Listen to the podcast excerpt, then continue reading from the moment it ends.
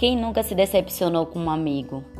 Como os seres humanos são imprevisíveis, você nunca saberá de onde virá a traição. Se o próprio Jesus, homem perfeito, foi traído, imagine nós, seres humanos mortais. Por isso que nós devemos categorizar as nossas amizades para se relacionar com os nossos amigos de forma que a gente venha evitar futuras decepções.